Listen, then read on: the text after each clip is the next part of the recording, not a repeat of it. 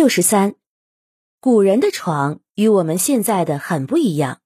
他们的床是什么样的？古代的床和现代的床最大的区别就在于，古代的床上四角有立柱，可以供人挂帐子，形成密闭空间。床顶上还有和床一样大的盖子，盖的四角由床柱支撑着，叫承尘。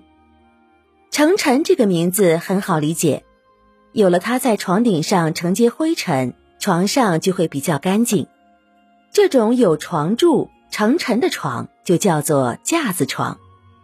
到了明朝，架子床几乎完全普及，人们只有在午休小睡的时候才会睡在榻或者罗汉床上。古人睡觉时使用的卧具发展到架子床还没有结束。在此基础上，又出现了更加复杂的拔步床。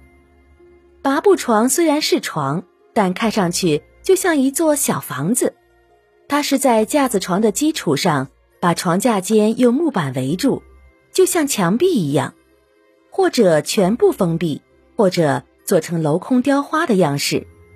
拔步床还向外扩大了床架的范围，使得拔步床内空间变大。